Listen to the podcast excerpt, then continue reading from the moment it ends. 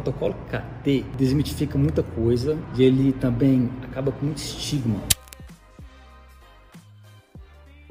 Principalmente que são pegos online, no Instagram, em qualquer rede social, de sempre colocar na cabeça das pessoas que tem um tipo de comida ruim, tem um tipo de comida boa. O protocolo mostra exatamente isso, que você não precisa disso, você não precisa de neura, você pode ter sua vida social. Quando eu falo vida social, é que você pode beber mesmo. Você pode tomar sua cerveja, tomar seu vinho e ter resultados. De vez em quando para feira comer um pastel com caldo de cana, comer um cachorro quente, comer um hambúrguer ali.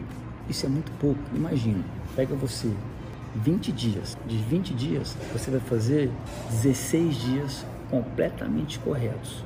E nesses outros 4 dias, aqui você vai comer um hambúrguer, vai comer uma pizza, vai comer um bolo. Pela base, o que você acha? Você vai estar fazendo completamente 80% certo e 20% vai estar saindo aqui e ali.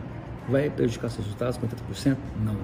Isso é super importante, você poder fazer o melhor possível. É isso que a gente ensina aqui no programa.